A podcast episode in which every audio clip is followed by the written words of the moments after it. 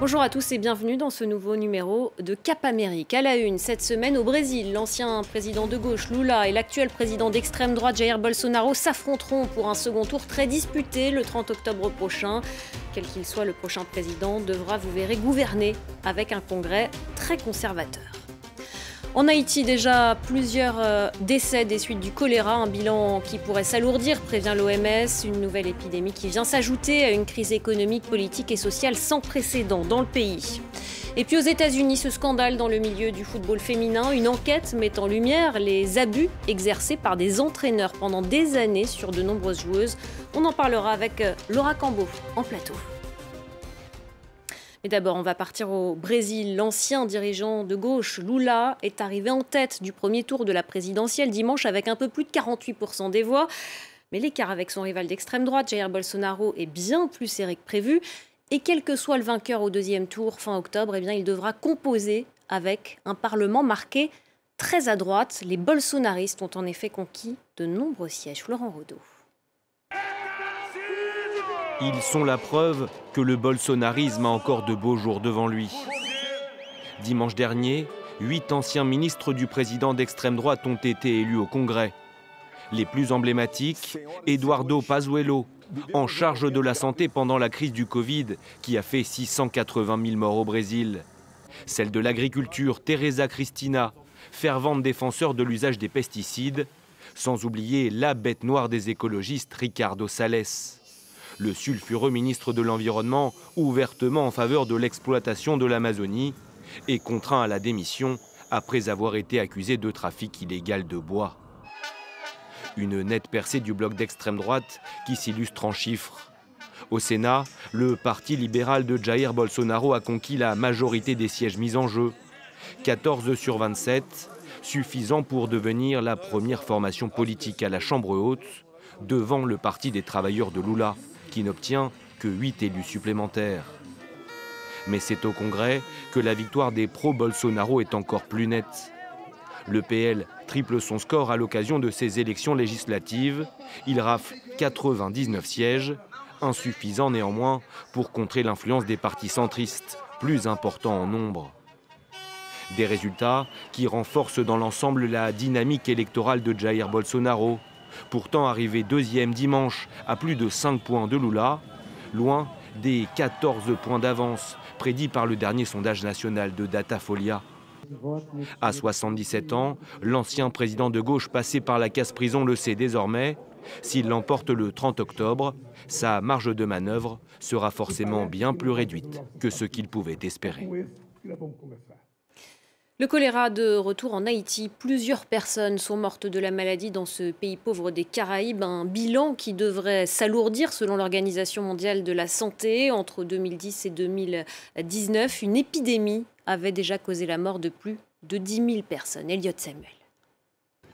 Dans les rues de Port-au-Prince, des habitants obligés d'aller chercher de l'eau potable dans des conteneurs L'inquiétude grandit car Haïti fait face à une résurgence du choléra après plus de trois ans sans le moindre cas.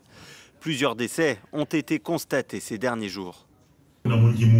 Au moins une personne est morte chez elle, dans sa ville. C'est un réel problème de voir que des habitants qui ont de la diarrhée ou vomissent n'ont aucun moyen d'aller dans un hôpital où ils pourraient être soignés. Les autorités appellent à la plus grande prudence et demandent d'adopter de strictes mesures d'hygiène pour éviter les transmissions. Mais le pays est en pleine crise. La hausse des prix du carburant suscite une immense colère. De nombreuses manifestations ont été organisées avec l'installation de barrages routiers, ce qui empêche le passage d'équipes médicales ainsi que de camions-citernes pour ramasser les poubelles. Il est impératif que les équipes médicales puissent accéder aux zones à risque, notamment là où des premiers cas ont été confirmés ou sont suspects. Il faut réduire tout risque d'avoir une explosion du nombre de cas. Le pays avait fait face entre 2010 et 2019 à une très importante épidémie de choléra qui avait causé la mort de 10 000 personnes. À l'origine de cette épidémie, des casques bleus qui avaient déversé des matières fécales dans un fleuve l'ONU avait fini par reconnaître sa responsabilité en 2016. Aux États-Unis, le monde du football féminin est visé par une enquête glaçante. L'ancienne procureure générale des États-Unis s'est penchée sur les abus exercés par les entraîneurs sur de nombreuses joueuses. Plus de 200 entretiens ont été euh, menés euh, pour cette enquête. Euh, Laura Cambo, bonjour. Vous êtes penchée sur ce rapport. Quel constat est dressé? Eh bien, le premier constat, c'est l'ampleur du phénomène. Le rapport liste des commentaires à connotation sexuelle, des avances, des attouchements non désirés et des rapports sexuels euh, forcés. Je cite, ces comportements sont devenus euh, systémiques. La moitié euh, des entraîneurs des dix meilleurs clubs sont accusés d'abus. Cette enquête a été menée suite à des révélations de l'an dernier où plusieurs coachs étaient accusés d'agression sexuelle. Ce rapport, il se concentre sur trois entraîneurs qui auraient tiré profit de leur position pour forcer des joueuses à avoir des relations. Et pour ces trois cas, le rapport montre qu'à chaque fois, les responsables, propriétaires et dirigeants ont été informés et qu'ils n'ont rien fait. Absolument. Pour l'un des entraîneurs, Paul Riley, les accusations remontent à 2015. Il a été licencié sans être sanctionné.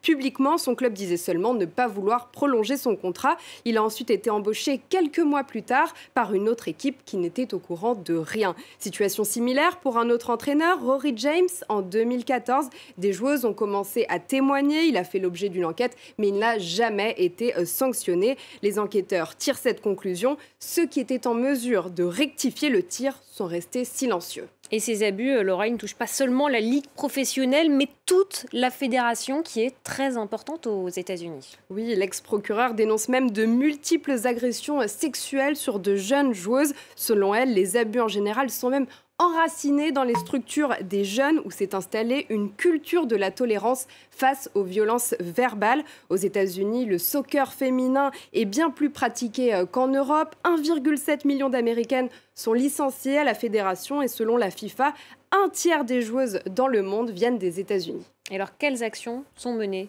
aujourd'hui? Eh bien, la fédération a embauché, à temps plein un coordinateur spécialisé désormais, euh, les antécédents des entraîneurs, des arbitres et des employés euh, vont être vérifiés. Suite à cette enquête, les propriétaires de deux clubs visés se sont retirés, mais euh, ce n'est pas suffisant pour la capitaine de l'équipe des États-Unis, Becky Sauerbrunn. Écoutez-la.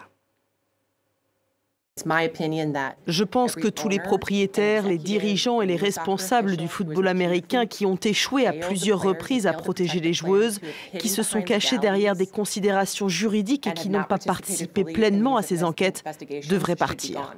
Le monde du football a fait donc face à une forte pression médiatique car aux États-Unis, ce sport est très regardé. Euh, les joueuses de l'équipe nationale sont doubles championnes du monde et certaines, comme Megan Rapinoe, euh, ont une influence importante. C'est à tel point que d'ailleurs, après une bataille de plusieurs années, elles ont réussi à instaurer l'égalité salariale entre l'équipe masculine et l'équipe féminine nationale. Merci beaucoup, Laura Cambo, pour toutes ces explications.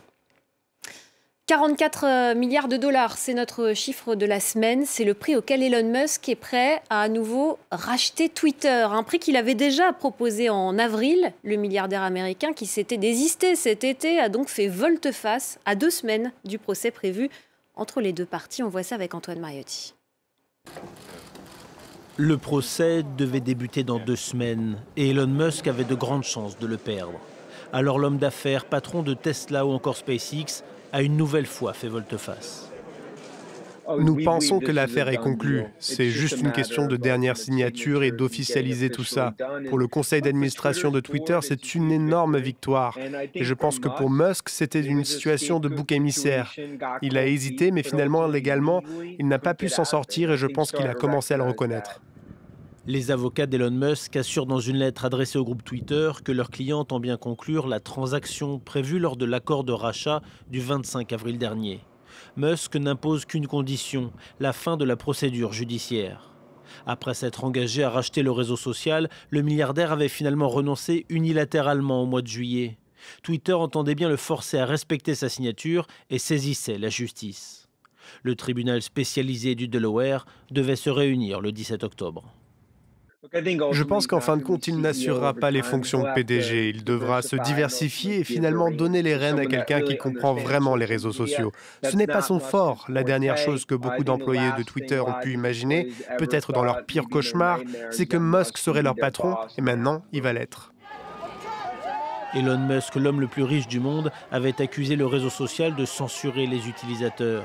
Aux États-Unis, sa volonté de le racheter avait suscité beaucoup d'inquiétudes, notamment dans les rangs démocrates, et beaucoup plus d'enthousiasme côté républicain. Si Twitter accepte de mettre fin aux poursuites, le célèbre oiseau bleu devrait donc changer de main dans les jours qui viennent. L'action de l'entreprise a bondi de plus de 22% à la clôture de Wall Street mardi. Voilà, c'est la fin de cette émission. Merci beaucoup de l'avoir suivi. Restez avec nous sur France 24. L'information continue.